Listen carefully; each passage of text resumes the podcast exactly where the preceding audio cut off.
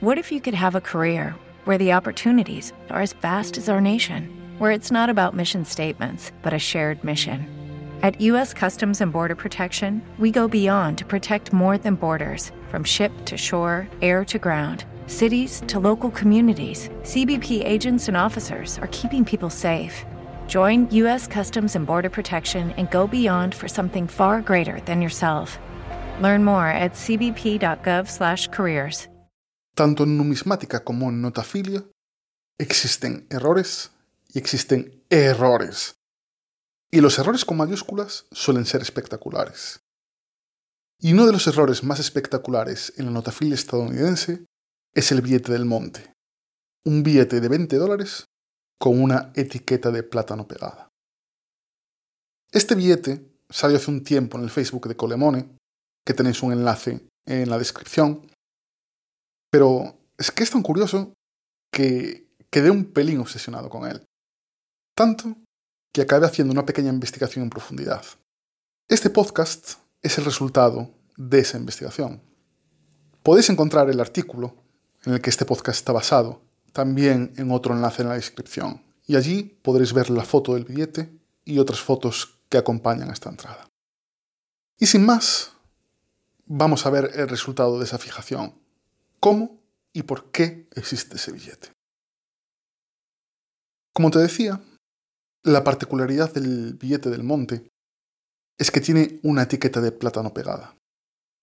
Y sobre la etiqueta de plátano está el número de serie y el sello del Departamento del Tesoro, indicando que la etiqueta fue pegada antes de que el billete fuera terminado de imprimir. Es una etiqueta amarilla, verde y roja de la marca Del Monte, de ahí el nombre de billete del monte. Este billete es uno de los ejemplos más espectaculares de lo que se conoce en notafilia como un error de obstrucción retenido. Un error de obstrucción se produce cuando un objeto se interpone entre la plancha de papel moneda y el rodillo que se usa para imprimirlos. Son billetes raros, ya que suelen ser detectados y destruidos en los controles de calidad. Y aún así, cuando acaban en circulación, Normalmente, el objeto que se interpone acaba cayéndose del billete. Encontrar uno en el que el objeto haya permanecido, de ahí el nombre de retenido, es increíblemente inusual. El billete del monte es un billete de 20 dólares de la serie 1996, que se fabricó desde ese año a 2004. Fue impreso en las instalaciones que la Oficina de Grabado e Impresión del Departamento del Tesoro de los Estados Unidos conocido en inglés como The Bureau of Engraving and Printing, o BEP, tiene en Fort Worth, Texas, tal y como indican las iniciales FW, que están a la derecha del retrato de Andrew Jackson, séptimo presidente de Estados Unidos. Como tal, es un billete de curso legal. El billete está certificado por la casa americana PMG, que además decidió que su estado de conservación era de 64 en la escala Sheldon, que equivale a un estado sin circular en la escala tradicional, es decir, nuevo. Además, lo marcó como EPQ, iniciales en inglés de calidad extraordinaria del papel, que indica que no ha sido manipulado para que parezca que tiene una conservación mejor de la real. Que una etiqueta de plátano acabe en un billete así es muy fácil de describir, pero es increíblemente difícil que pase. La impresión de los billetes de dólar en Estados Unidos tiene tres pasos. 1. Se imprime el reverso sobre el papel moneda, que no es papel realmente, es una mezcla de 75% de algodón y 25% de lino. 2. Se imprime el anverso. Y 3. Se imprimen los números de serie y el sello del Departamento del Tesoro.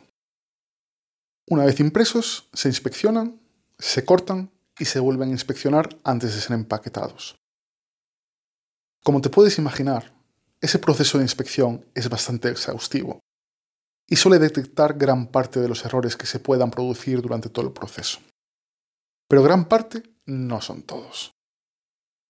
Pues bien, en algún momento entre el paso 2 y 3, un empleado o bien colocó o bien se le cayó la etiqueta sobre la plancha de billetes todavía sin cortar. Y la puntilla es que durante esos múltiples procesos de inspección, nadie se dio cuenta de que la pegatina estaba ahí. ¿Y fue a propósito o fue por accidente? Pues la verdad es que no se sabe a ciencia cierta. Y de hecho, ese es uno de los grandes debates que rodean a este billete. La mayoría de expertos, basándose en la localización perfecta de la etiqueta y en que haya pasado tantos controles, creen que fue puesta a propósito por un empleado del BEP, que o debía estar aburrido o quiso gastar una broma para consumo interno del BEP y se le acabó yendo de las manos. Sin embargo, un número minoritario de personas creen que fue un accidente fortuito. Su principal argumento es que cuando una impresión o una acuñación de moneda fraudulenta sucede dentro de la fábrica, el objetivo del empleado que la hace suele ser ganar dinero con ella, cosa que no sucede con este billete. Por ejemplo, aquí en España tuvimos un caso con las monedas de Juan Carlos I. Hubo unos empleados de la Fábrica Nacional de Moneda y Timbre que se dedicaron a acuñarlas en metales preciosos y a venderlas por un buen dinerito. Lo más probable es que nunca sepamos la verdad sobre este billete. Pero lo que sí sabemos es lo que pasó con él. Y es que si por sí mismo el billete no fuera lo suficientemente particular, aún encima, esta es de las pocas ocasiones en las que se puede trazar la cadena de custodia completa. Tras su impresión, el billete pasó por los mecanismos correspondientes para la puesta en circulación que tiene la Reserva Federal Americana, que es más o menos el equivalente americano de cualquier banco central, y que es la responsable de su emisión. La Reserva Federal tiene una sucursal en Cleveland, en el estado de Ohio, a donde el paquete que contenía este billete fue enviado. Y de ahí se mandó a un banco comercial desconocido en algún punto del estado, que lo puso en su cajero automático. Y un día cualquiera, un joven estudiante universitario fue a sacar dinero a un cajero. Cuando se fijó en los billetes que la máquina le había dado, vio algo extraño en uno de ellos, la etiqueta de un plátano. E inmediatamente sospechó que ese billete tenía que valer mucho. Ese mismo año, unas fuentes dicen que fue en 2003, otras que fue en 2004.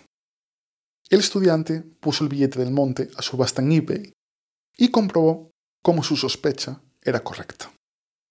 Aunque no muchos coleccionistas ni expertos en notafilia conocían todavía la existencia del billete, las 12 pujas que tuvo en eBay lo llevaron a un precio final de 10.100 dólares. El ganador fue Daniel Wisnaski, coleccionista de billetes oriundo de Phoenix y miembro de la Sociedad Americana de Coleccionistas de Papel Moneda, quien creía que el valor del billete podía ser dos o tres veces más alto. Wisnatsky lo graduó en PCGS y allí recibió una calificación de 63 en la escala Sheldon.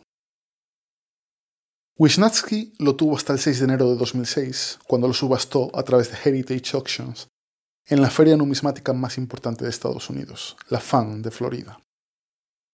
El precio de martillo final en esa ocasión fue de 25.300 dólares, y los pagó un tal Jackie Morales, dueño de un negocio de caravanas recreativas y que vivía en una ciudad llamada Cleveland, que queda precisamente a las afueras de Fort Worth, la ciudad donde fue impreso el billete.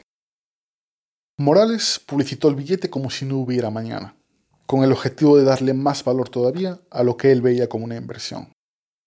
Y en algún momento, de paso, lo mandó a la PMG a graduar de nuevo, donde le dieron el 64 en la escala Sheldon. La última vez que salió a la venta fue en enero de 2021, una vez más subastado por Heritage. Estaba planeado que fuera en la FAN de ese año, pero fue suspendida por lo que ya te imaginas. Así que al final se celebró una subasta online. El precio de salida fue de 25 mil dólares. Sin embargo, el precio de remate ascendió a los 396 mil dólares, unos 325 mil euros. A eso hay que sumarle la comisión de la casa de subastas. No sabemos quién lo compró todavía, pero desde luego este billete se está haciendo icónico y muy probablemente la próxima vez que salga a subasta, ese precio subirá. Muchas gracias por haber escuchado el podcast de Colemone. Si quieres ver las fotos de la moneda, siempre puedes ir al artículo original que puedes encontrar en coleccionismodemonedas.com. Y si quieres suscribirte a este podcast, puedes encontrarlo en las plataformas habituales, Evox, Spotify, Google Podcast, Apple Podcast y YouTube.